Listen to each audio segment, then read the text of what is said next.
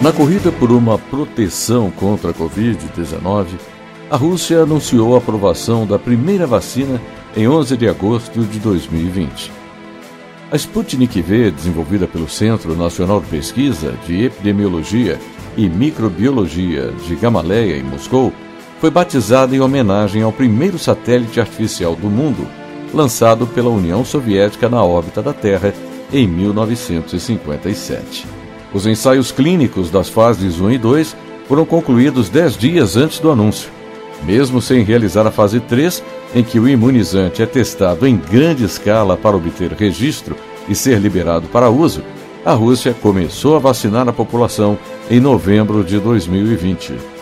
Os resultados da fase 3 foram publicados em fevereiro de 2021 na revista The Lancet. De acordo com o artigo, a eficácia da vacina chegou a 91,6%.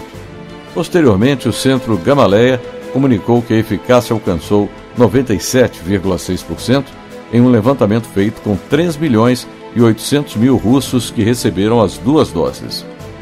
A Sputnik V tem a mesma tecnologia das vacinas AstraZeneca e Janssen. O que muda é o uso de adenovírus diferentes para a primeira e segunda doses. Os efeitos colaterais do imunizante russo também são semelhantes a outras vacinas, como desconforto no local da aplicação e sintomas gripais leves. Não houve relatos às autoridades de casos de coagulação no sangue. Cerca de 70 países já aprovaram o uso da vacina, mesmo que de forma emergencial.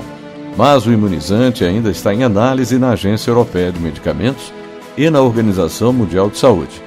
As autoridades alegam que têm recebido dados incompletos. Em maio de 2021, a Rússia liberou o uso de uma versão em dose única, Sputnik Light. De acordo com o Centro Gamaleia, a eficácia foi de 79,4% a partir do 28º dia da aplicação.